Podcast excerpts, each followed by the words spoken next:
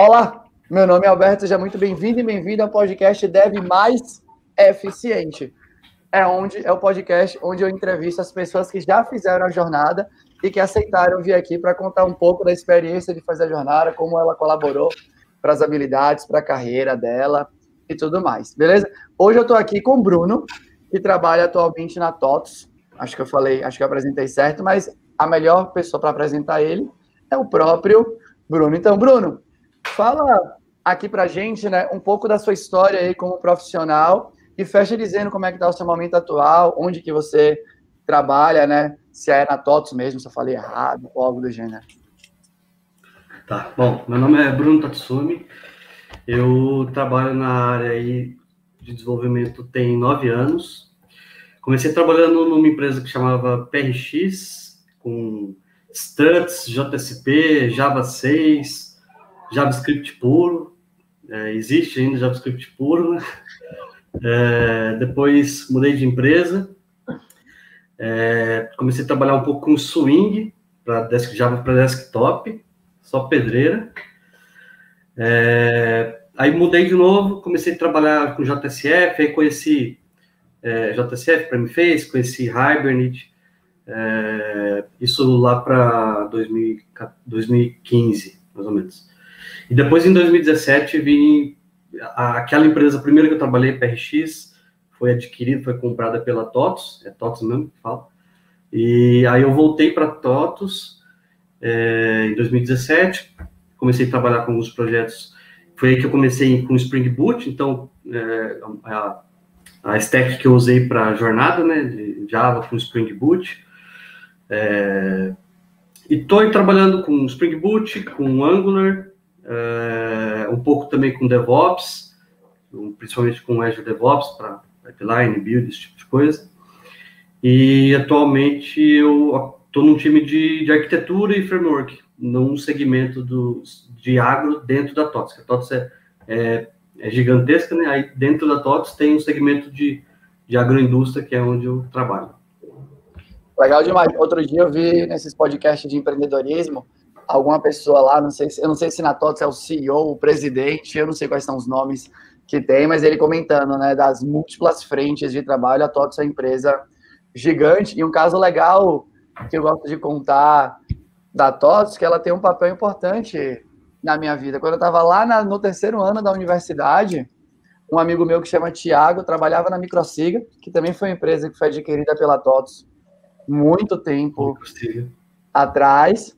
E foi ele que me deu o primeiro emprego. Ele que me ensinou ASP, me ensinou como é que acessava um banco de dados relacional. No, na época era o Access e tudo mais. Então, final das contas, de alguma forma, né, a TOTS também foi, eu tive contato, né, indiretamente aí nesse momento da minha vida. Legal demais. Obrigado por contar.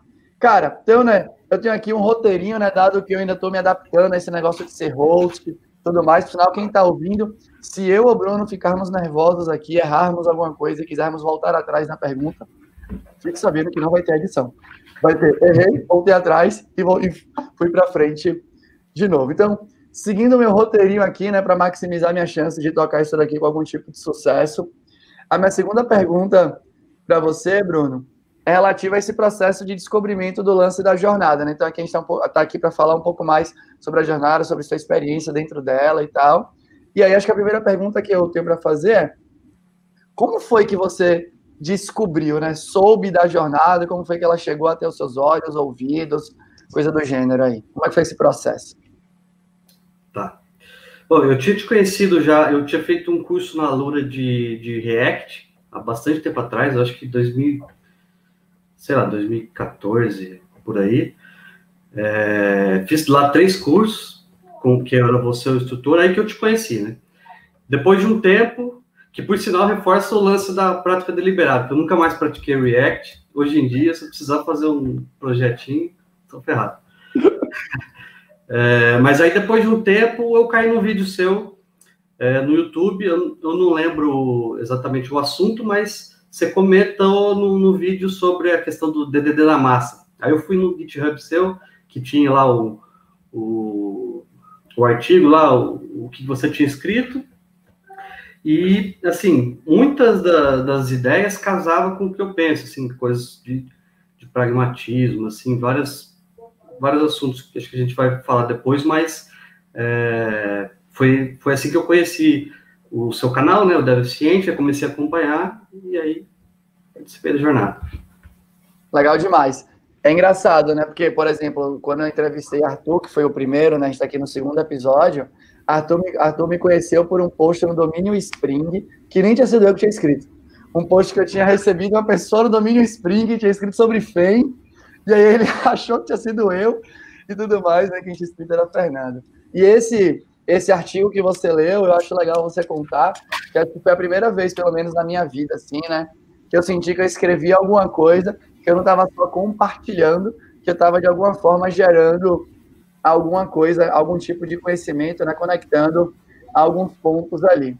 Então, correndo o risco até da gente atrapalhar, né? Fugir um pouco do roteiro. Geralmente não é muito bom fugir um pouco do roteiro.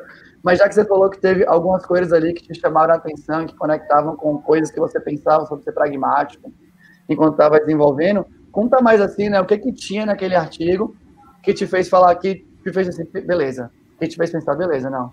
Esse cara aqui que está escrevendo isso daqui, né? Alguma coisa de útil ele está falando, vou tentar dar mais uma chance para ele aqui no futuro. Tá de, principal, assim, que eu me lembro, é, é, a questão de o, a complexidade, né? A gente colocar a complexidade de acordo proporcional ao requisito. Então, se é, se é um crude, não tem por que você meter lá 10 camadas de, de 10 classes para fazer um crude. Não tem porquê. Se isso não vai evoluir, é, é só chamada encadeada. O principal que eu, que eu que me saltou aos olhos assim foi essa questão de complexidade proporcional ao requisito. Outras coisas também, validação na borda, eu acho que casa bastante com o que eu penso. É, mas acho que mais isso. Legal demais. Beleza. Então, eu tenho aqui uma terceira pergunta do meu roteiro, que é o seguinte, né? A pergunta está assim: o que pesou na hora de você decidir para contra contratar a jornada? O que você entendeu que ia encontrar ali que poderia colaborar com sua carreira? Eu gosto de fazer essa pergunta porque eu sou um comprador muito CRI. Então, antes de comprar as coisas, né, principalmente quando eu vou comprar né, coisas que são relacionadas a conhecimento, né, educação e tudo mais, eu analiso bastante, analiso o preço, não sei o quê, verifico se aquilo realmente vai fazer diferença para mim, né? Tento fazer esse, esse, esse, tipo de estimativa. Então, eu imagino que eu, pelo menos, sou muito cri-cri, eu fico muito curioso de entender, né? Qual é o processo ali dentro da nossa, dentro da, da sua mente, no caso, que levou você a decidir assim, beleza? Porque você já era, sei lá, você está no time de arquitetura agora, então você já está muito bem posicionado, né? Dentro, dentro da carreira, quando a gente olha ali a, a, a carreira de uma pessoa que curte desenvolvimento e, e, tudo mais, muitas pessoas sonham fazer parte né, de um time de arquitetura, ser um arquiteto, então você já, você já tinha muito conhecimento acumulado, e eu fico Acho que eu tenho essa curiosidade, né? Qual como é que foi o processo ali para você decidir realmente contratar o que pesou e tudo mais? Tá. É, bom, te, foram duas coisas basicamente que eu, assim, os principais que eu levei em consideração. Uma é, primeiro, a oportunidade de, de me testar num cenário diferente, assim, que é, com, alguém que eu que tem bem mais experiência que eu, você no caso, é, como tendo como mentor. Então esse é um ponto de poder, assim, né, trocar ideia, entrar nas lives e ter um mentor com bem mais experiência que eu, é, para tanto é, me fornecer os treinos, quanto poder tirar dúvidas, esse tipo de coisa. Isso me atraiu. E também a questão da, do, de, de formação de comunidade mesmo, né? Porque eu acho que é, esses conceitos é, que a gente ainda, de novo, né, vai, vai passar por eles, de pragmatismo e tudo mais, não é tão difundido ainda. Tal. Não sei dizer bem, bem, os motivos, mas o mercado não é bem difundido. A gente vê várias coisas que, que vai até além de, de, de pragmatismo, que assim, uma linguagem orientada a objeto que talvez não tenha o seu uso na, no melhor dos seguindo para que pelo motivo que ela foi criada, né, e tal. Então, essas duas coisas, comunidade, ter um fazer parte né, de uma comunidade que tem esses valores e a oportunidade de ser treinado, de ter um mentor com, que cria os treinos que tem mais experiência que eu. Eu acho isso que você falou muito legal, né? Porque falando desse jeito, parece que eu realmente tenho mais experiência em entregar software e tudo mais do que você. E eu nem acho que isso é verdade, para ser bem sincero, né? Eu falo muito isso para a galera. Na, minha carreira, eu apostei muito no estudo, né, no treino, em eventuais competições ali que eu gosto de falar para me testar. Isso que eu acho muito legal das lives e da comunidade, né? Você provavelmente entregou muito mais software na vida do que eu. Eu não tenho nem dúvida sobre isso, para ser bem sincero. Mas, por outro lado, eu talvez tenha conseguido ter mais oportunidade para estudar e para treinar, para ser mais crítico em relação às práticas do que talvez você naquele momento, né? Naquele, e, que fique claro para quem está escutando ou vendo. Tudo é temporal. Nessa, na jornada que Bruno participou, ali eu tinha, né? Talvez um pouco mais de olhar crítico sobre as coisas, mas eu acho essa troca sensacional mesmo na jornada, né? E tem várias pessoas de níveis diferentes, mas em geral todas elas ou já estão trabalhando ou já se sentem preparadas para conseguir, né, o, o primeiro emprego ou fazer a sua transição de carreira. E para mim também sempre é muito rico, porque são tantas experiências diferentes, né? Vocês, a galera traz tanto tipo de entrega diferente, que é bom que bate muito com as coisas também que eu fico testando e treinando e tal, para dar o match que potencialmente seja que potencialmente seja mais legal aí. Mas, bom, massa demais e o lance da comunidade é legal mesmo, né? Você tem um grupo de pessoas que realmente entende, que gosta de, entende colocar software em produção é interessante, mas que se ele for, se ele puder ser de qualidade, né, mais fácil de ser mantido e tudo mais, tende a ser mais interessante ainda. Então, acho que aí, continuando um pouco, né, dado que você contou aí o que levou você a contratar a jornada, e tudo mais. Então você estava lá dentro e começou lá a parada, né? Você participou e tal. E aí pensando na jornada em si, né, na experiência de participar e tudo mais, o que, que você considera que foi mais interessante, velho, na sua opinião ali, né? E para cada uma das coisas que você considerou que foram interessantes, aí você pode, enfim, né? Você conta quanto você achar que for necessário. Também seria legal você falar os porquês, né? Por que, que isso, por que aquilo, por que aquilo outro você achou que foi legal e tudo mais. Tá. É, então, começar pelo, pelos encontros semanais que a gente tinha, né? Os, as, os eventos semanais, né? Eu acho que isso foi legal porque a gente tinha a oportunidade de tirar dúvida com quem criou o treinamento e também trocar experiências. Então, um exemplo que eu, que eu lembro certinho foi que o, o Vinícius, eu não lembro o sobrenome dele, o Vinícius, durante um desses eventos, dessas reuniões, é, ele falou de um, de um recurso da, da, do S3 lá da AWS, Legal você fazer upload com você não precisar receber no seu back-end e mandar o arquivo para a AWS, você poderia passar uma URL pré-assinada e o cliente fazer o upload. Isso é, assim, é, é muito bom, né? Você tira o teu back-end da frente. E então assim, essas trocas de experiência no, nesses momentos, acho que foi bem legal, gostei bastante disso.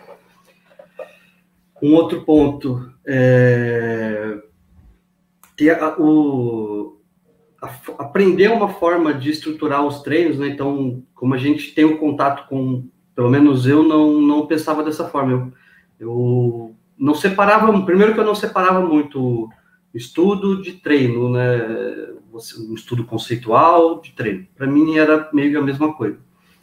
E cada vez mais, cada dia mais faz, eu vejo que realmente é, é, tem diferença, bastante diferença, e aprender essa forma de estruturar os, uh, como que você vai praticar é legal, né? Então, eu meio que formei um, estruturei uma forma de, de estudar e praticar para mim, depois seguindo as mesmas linhas lá, as mesmas linhas de dentro da, da jornada.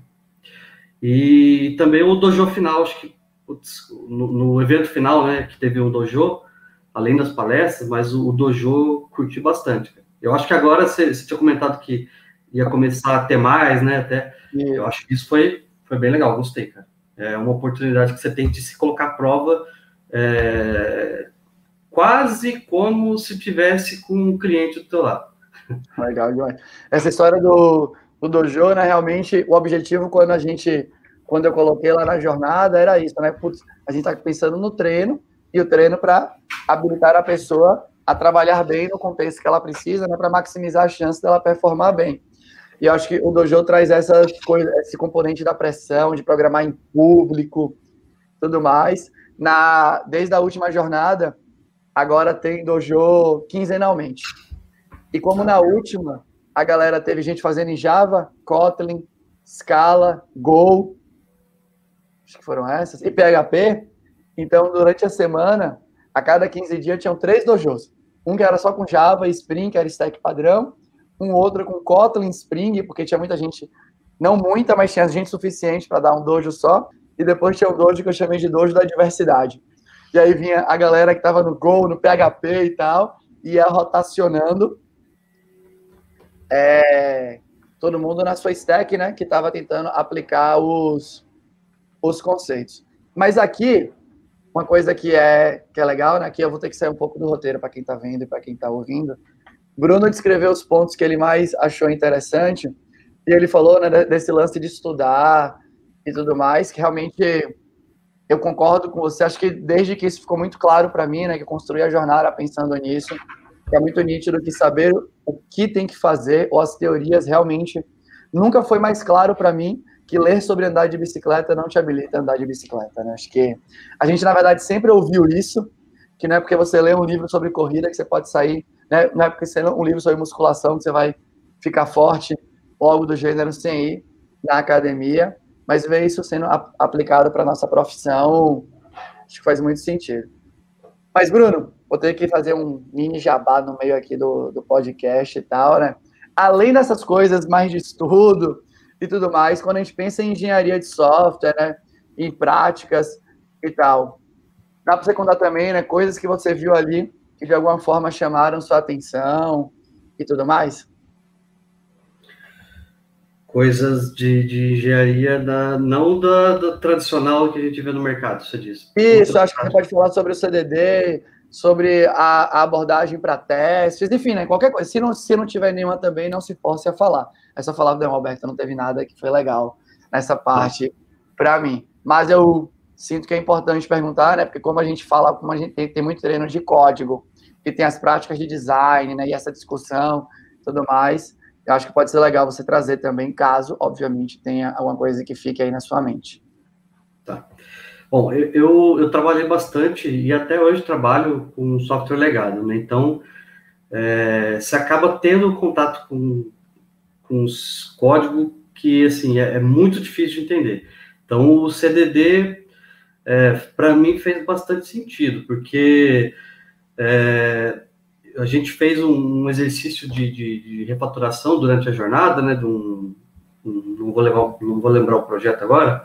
Uhum. É, que assim, você consegue, você não precisa perguntar para alguém é, o que, que eu refatório aqui, cara?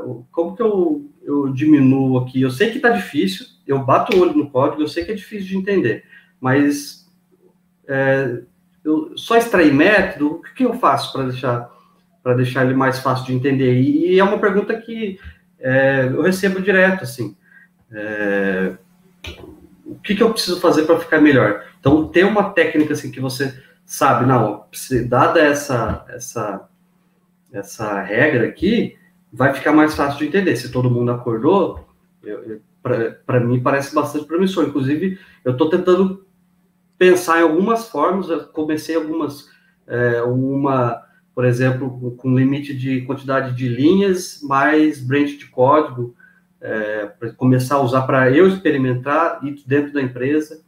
Então, é, essas técnicas, principalmente para entender código e refatorar código, para mim está fazendo, eu acho que é promissor. Legal demais. E sobre isso, lá na lá no meu, no meu trabalho além do Dev Eficiente, né, lá na ZUP, a gente acabou de rodar a primeira sessão de facilitação para um time que, que a gente derivou a métrica para o time. Depois, off aqui do podcast, a gente pode falar mais sobre, né, mas a gente juntou, fez a galera, cada um listou né, os itens que supostamente que cada um entendia que dificultava o entendimento, E a gente fez ali uma sessão de uma hora para extrair três daqueles itens, né, através de vários upvotes e, e sessão de argumentação. A gente saiu com três, com, na verdade com cinco, porque três ficaram empatados. A gente falou, então vamos com cinco então. Aí saiu com cinco itens e o time vai utilizar. Então foi uma dinâmica de equipe que derivou a métrica e a galera vai utilizar pelos próximos 15 dias para avaliar como é que foi a experiência. Depois pode ser um ah, jeito de você, de você aplicar lá, né? E acho que legal você falar do CDD, porque no final das contas, né, quem é, indo mais para esse lado técnico e tal, quem é o CDD na fila do pão, né? Quando a gente olha para as outras práticas aí de código que já estão hiper mega consolidadas no mercado, inclusive tem discussões sobre isso em alguns dos vídeos lá da, da jornada. Tem uma pergunta que eu deixei aqui, né, que eu acho que talvez seja interessante de fazer, que é Lá na jornada, né, a gente apresenta alguns conceitos sob um ponto de vista que várias vezes entra em, em, em conflito com a prática que é do mercado. Eu imagino que você, como um cara, enfim, né, que já que já estava no mercado há bastante tempo, é, deve ter percebido isso lá, né, deve ter refletido sobre isso. E uma coisa que é muito legal, gente, eu não contei no início. O Bruno é um dos caras, somente nas que mais comenta nos vídeos lá do canal, né? Na, na série lá, na série onde eu tô, enquanto eu gravo aqui o podcast, eu faço uma série no canal onde eu faço uma API. Ele tá um fiel participante ali, né? Review. De review. E, eu, e é animal. E é animal, porque literalmente, várias quando eu faço código durante o vídeo, minha, minha atenção tá dividida. E é muito bom ver, né? Que acontece mesmo, né? Se você não tá focado na parada, você deixa as coisas passarem e Bruno tem sido uma das pessoas que mais tem pareado ali, né, feito code review e tudo mais. Mas voltando, Bruno, que tem várias coisas ali né, que a gente fala que acho que entra um pouco em conflito, né, desde o approach das camadas para tentar deixar o software desde o início, né, mais modularizado, pensando que vai querer trocar tecnologias e tudo mais. É, na segunda jornada, né, não sei se você teve a chance de, de fazer lá o módulo sobre testes e tal, mas o approach para testes também na primeira tinha um videozinho só, né, que falava um pouco da visão que eu compartilhava sobre os testes, mas aquilo também conflitava um pouco com o que a indústria faz no dia a dia. Mas, enfim, alguns exemplos eu queria saber de você, né? Como que você viu aqueles conceitos, dado o que você via no mercado, se entrava em conflito, se o, o conflito fez sentido para você, traz seu ponto de vista. Tá. É, ó, uma coisa, primeiro, uma coisa que sempre me incomodou, assim, foi é, e às vezes em, em, conversa, em reunião, que você está com, tá com um problema real na sua frente, e alguém vem e dá uma, uma carteirada, né? Ah, não, mas o livro X prega que a gente não pode fazer isso. É, cara, mas o problema é real aqui. Eu, para mim nunca desceu. Apesar que eu, eu gosto, eu alguns livros que eu gosto bastante, né? O Effective Java, o DDD, o Clean Architecture, só que eu não vejo o livro como formador de opinião, eu vejo as ferramentas que o livro traz, né? Então, eu acho que a gente tem que, qualquer coisa que der para agregar, vai agregando, vai colocando, vai pegando a ferramenta e colocando no bolso. É, e não só porque está no livro. Isso, para mim, nunca desceu. É, compartilho, aí, compartilho dessa sua opinião. é, e, e, aí, eu tinha um diretor que, que da TOTS, hoje ele é diretor ainda, mas ele mudou de área, que ele falava o seguinte, ele falava assim, né, a, a melhor linha de código, Fábio Girardi, o nome dele, ele falava, a melhor linha de código é aquela que você não precisa escrever. E para mim eu falava, ah, assim, achava mais, é, não, não via importância nisso, mas cada vez é, é quase um mantra para mim hoje. Assim, o que puder não ser feito agora, o que puder ser postergado, claro, sempre pesando se, é, se vai precisar de flexibilidade, de generalização, de abstração ou não. É, mas eu sigo um pouco essa linha que casa bastante né, com, com pragmatismo, com complexidade proporcional ao, ao requisito. É, então, todas essas coisas já viam me. Eu já é, não, me de, não me dava por satisfeito com a indústria. Então, é, só lembrar a pergunta aqui, que agora eu fui falando e fugiu. Não, não, eu, eu, né? Que é, eu, eu, trago, aqui é aquele momento, gente, no podcast normal, menos ruim, a gente editaria, colocaria uma fluidez, parecendo que ninguém se confundiu e tal, é. mas, bom, vamos, deixa eu voltar aqui, ainda bem que eu tô com um roteiro aqui para facilitar. Eu falei assim, na jornada, alguns conceitos são apresentados sob o ponto de vista que muitas vezes entram em conflito com a prática do mercado. E como foi isso para você, né? Então, é, essa era a pergunta original. Tá. É, então, é, era isso mesmo. Muita coisa eu, eu vejo que, assim, é, o, o que, que, você traz, né? O, a questão de você pensar, na, pensar, pensar no problema, analisar um pouco, um pouco de, do, do, do pensamento científico, né?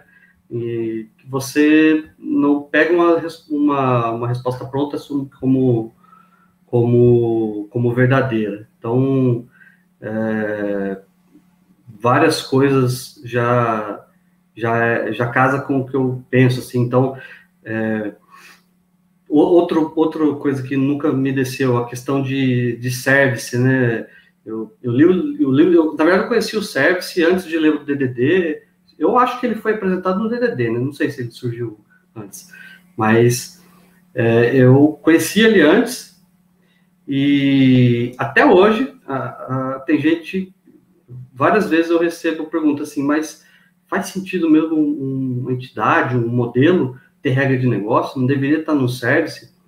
Sendo que isso, isso é, é até pré-DDD, é pré-service, né? É orientação objeto. E, e, eu acho que em algum momento, no, no, na linha do tempo de desenvolvimento, do mercado de desenvolvimento, começou, não sei se surgir artigos, posts, que tudo usava service, tudo usava é, esse tipo de abordagem, e acabou levando o mercado para esse lado. E eu acho que essa, esse olhar mais pragmático, que você pega, junta qualquer solução possível e analisa qual é a melhor, é, acho que vem para resolver esse problema. Então, é, eu, eu gosto desse conflito que a jornada do, do deficiente trouxe em relação ao que tem no mercado.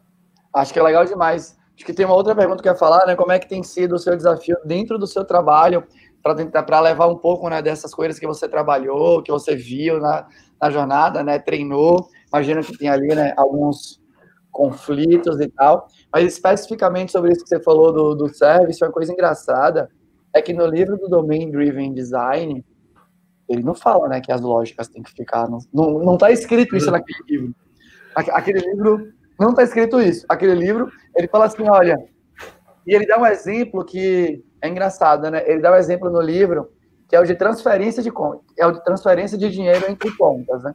E ele fala que a sua classe conta tem um método que saca e um método que deposita. E ela pode até, né? Um, e aí, só que se você botar o transfere, você receberia como argumento é, do transfere a conta de destino, e da conta de destino você teria que chamar o saca, né? E o depósito, você teria que sacar do, da atual e, e depositar no destino. E aí ele fala isso, quando você vai ter, quando você tem que operar com referências diferentes aí e tudo mais, leve esse código então, para ele, né, no código, no exemplo dele, o transfere ficaria, por exemplo, no service. Você receberia duas contas, saca de uma, deposita na outra e faz essa essa, esse, essa fluidez aí, né? Esse fluxo. E se você tiver alguma operação nesse fluxo, mandar um e-mail, um SMS, qualquer coisa do gênero, que hoje é real, né? Quando a gente saca ou faz uma transferência, chega SMS aqui no celular o tempo inteiro, né? Fica é até nojento, né? Notificação no Android, não sei o quê e por aí vai. Mas acho que você falou é real, né? Existe hoje uma distância muito grande entre o que esses, esses livros que são influentes falam e o que é praticado, se você for comparar o que é praticado na indústria versus o livro. Mas acho que tem isso. É, eu tenho, tenho, tenho... Ah, falei, falei.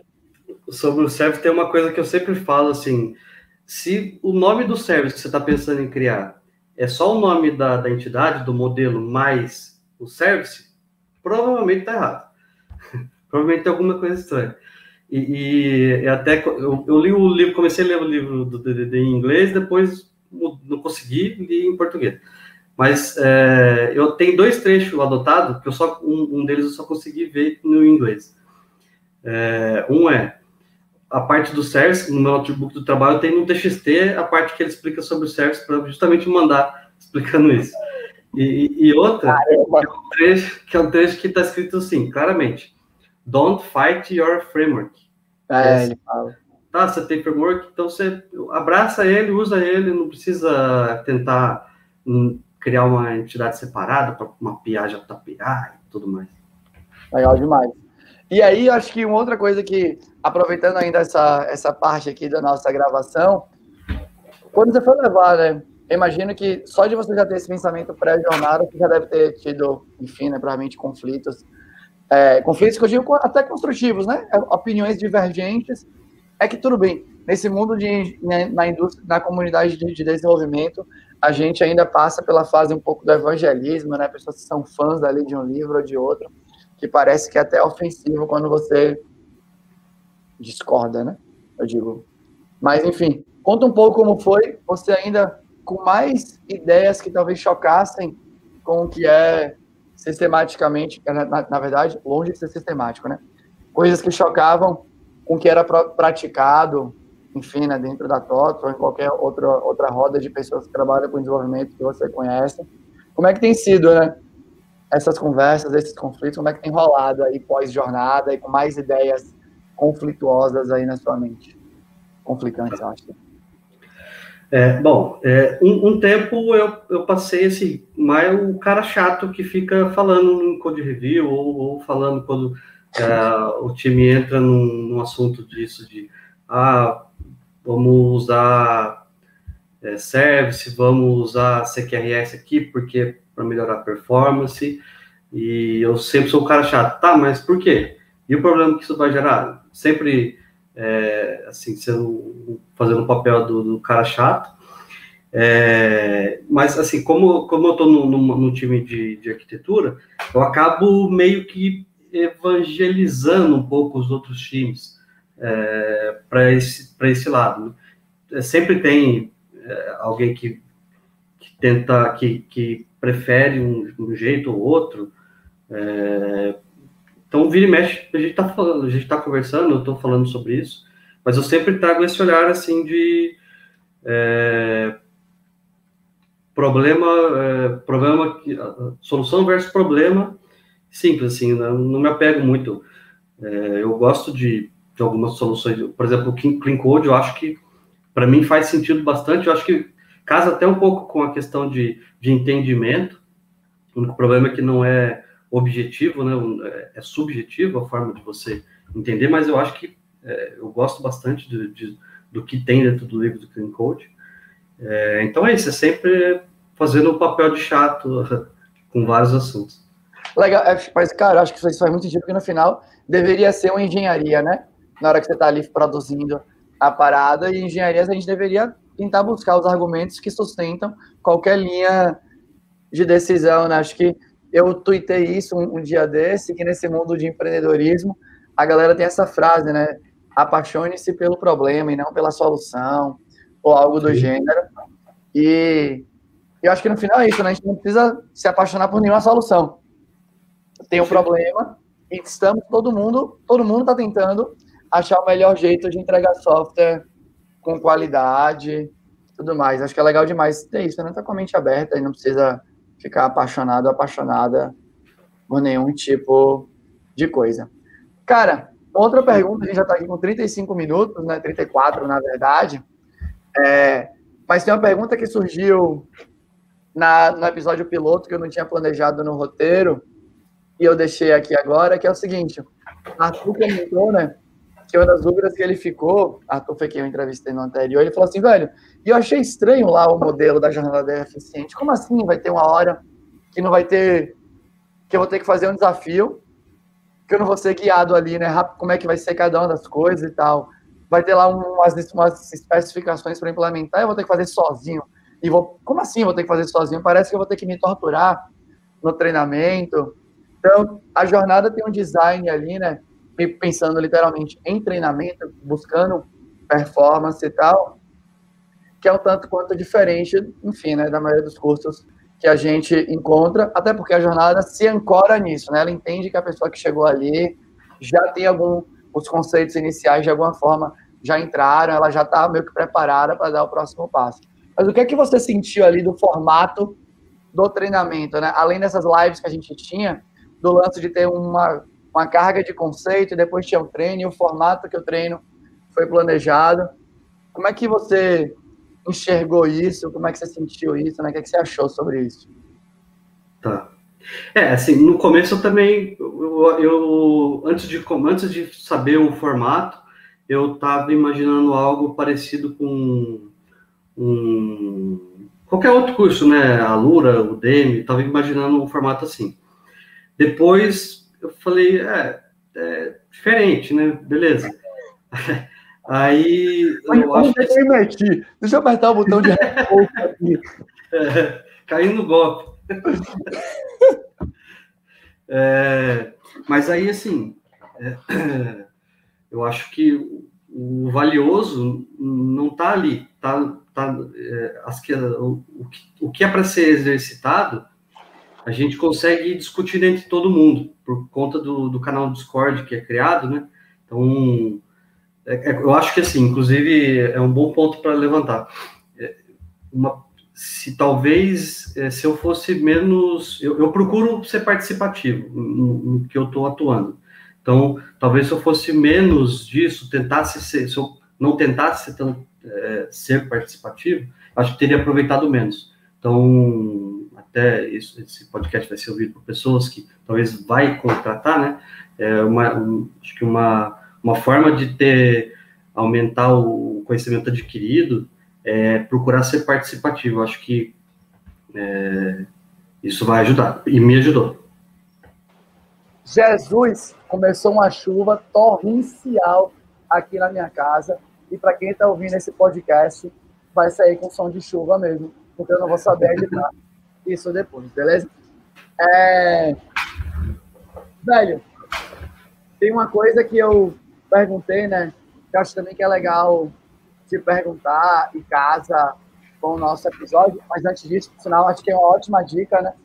É, o treinamento é feito para cada um consumir de maneira individual, mas obviamente que você explicar as coisas para as pessoas e ouvir explicação de outras pessoas, participar da comunidade, aumenta a sua chance né, de pegar outros pontos de vista e somar na jornada na jornada como um todo. Estou falando mais alto aqui, não sei se quem está ouvindo aí vai estourar o áudio, segura, segura o Rogério aí. É, tem uma pergunta aqui, né, para a gente ir chegando mais para o final, já está quase 40 minutos, que eu deixo aqui, que é, cara, se a gente pudesse, né, a pergunta é assim, como que você se sente pós a, pós a jornada? Né? Se você pudesse pegar uma versão aí de Bruno pré e pós-jornada, o que é que você descreveria que mudou? Se é que mudou alguma coisa? Rola contar um pouco? Sim, sim. É, bom, eu, quando eu come... antes de começar a jornada, é, eu fiz ela com a stack Spring Boot, com, com Java, Spring com Java, né? É, e quando eu comecei ela, eu já tinha um ano e meio por aí de experiência nessa stack. Eu fiz com stack. E como eu já tinha, já, já tinha trabalhado bastante tempo com Java, é, eu, esse um ano e meio, um ano e pouco, trabalhei um pouco com, com o que eu já usava antes, só com o básico ali, não conhecia tanto a fundo o, o que tem no Spring, no Spring, no, tanto no Spring Framework quanto no Spring Boot. E durante a jornada eu tive a oportunidade de ver vários, vários recursos que tem ali dentro e e aí, com certeza, falando de, da, da stack que eu me propus a, a, estudar, a fazer a jornada, cara, eu não sei quanto tempo eu levaria para chegar no nível que eu cheguei hoje.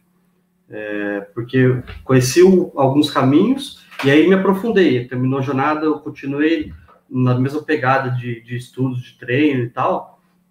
É, então, assim, de é, eu não lembro quando acabou, acabou setembro, acho, por aí. De setembro para cá, eu aprendi mas muito mais do que eu tinha aprendido de um ano e meio, quase dois de, de Spring Boot. Então, acho que é basicamente isso. Massa. Eu tive que vir aqui para a cozinha da minha casa, porque lá fora a chuva tá. Tem um raio agora atravessando aqui na minha mente, que é a luz.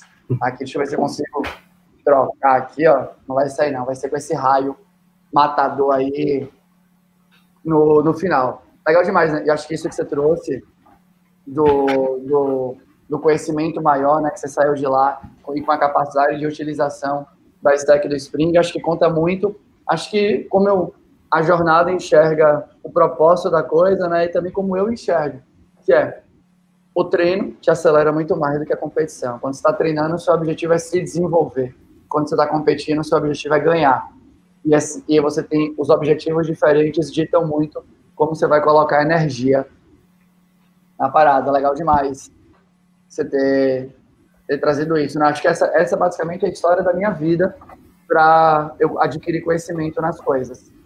Eu sempre apostei nisso. Falou, velho, eu quero aprender do Spring, eu vou ler a documentação dessa parada aqui inteira, vou fazer uns dois projetos, sabendo o que, eu quero, e eu vou melhorar. E aí depois eu vou me testar contra o mercado, porque obviamente preciso saber se eu, o meu preparo me faz realmente entregar a performance que as empresas esperam, ou na verdade nem esperam, né? Eu quero ser melhor do que a galera, a gente quer ser melhor do que o que as pessoas esperam da gente. Tem, uma, tem essa expressão hoje em dia, né? A galera chama de over delivery, e tudo mais como profissional é interessante para a gente.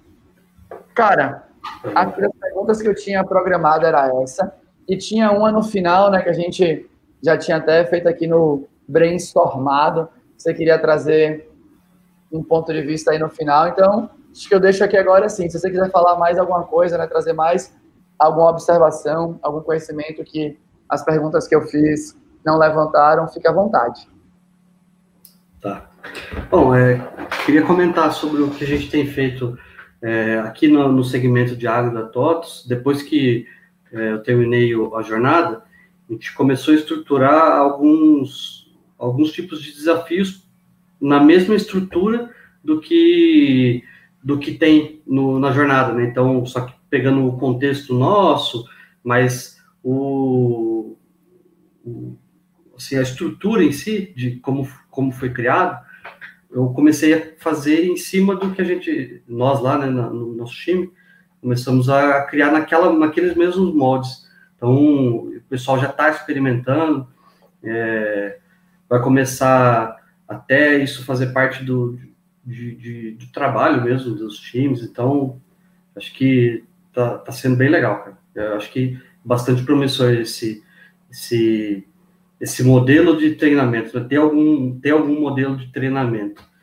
e principalmente falando de, de mercado, né, é, as empresas tá cada dia mais difícil de reter pessoas, então vai, vai ser uma corrida sem fim, atrás de sempre vai ter pessoas novas junto com pessoas mais experientes, então um desafio que eu, que eu tenho, a gente tem tido mais recentemente é de recentemente é de como estruturar isso e as ideias que a gente viu durante a jornada tá ajudando bastante. Cara, acho isso tão. Acho que para mim é, é, muito legal, né? Porque é literalmente, quando eu penso no propósito da jornada da eficiente, até meu propósito profissional é muito de espalhar essa cultura do preparo, né? Quanto mais preparado a gente, quanto mais oportunidade a gente tiver de se preparar, provavelmente melhor executaremos o nosso trabalho, dado a, o contexto né, que a gente está inserido, tudo mais. Massa demais saber que vocês estão utilizando a mesma tese lá dentro e já aplicando e tentando mudar um pouco, começando ali pequeno, né, mudar um pouco a maneira de pensar de uma empresa tão influente, acho que no Brasil, como a TOTS. Legal demais. Massa. Bruno, gente, acho que era isso que eu tinha aí para falar por hoje, né? Para a gente conversar por hoje. Deu quase 45 minutos de podcast. Velho, obrigado demais por você ter topado falar aqui sobre a jornada, tudo mais. A gente continua se encontrando na comunidade, nos vídeos do YouTube e quando passar toda essa desgraça mundial, quem sabe a gente como comunidade se encontra pessoalmente aí. Obrigado mesmo, viu, Bruno? Isso aí, valeu, cara. Obrigado por ter chamado. Valeu. Nada. Galera, falou demais por ter ouvido mais um episódio aí, espero que vocês tenham gostado. E aí, né, eu vou fechar com o bordão padrão do canal do YouTube, que é Se você gostou, deixe um comentário aqui. Se você não gostou, ou tem um comentário construtivo, deixe aqui também. Eu vou ter o maior prazer em responder você, nesse caso, no YouTube, porque no Spotify você não vai conseguir deixar nenhum tipo de comentário, beleza? Mas era isso. Tchau.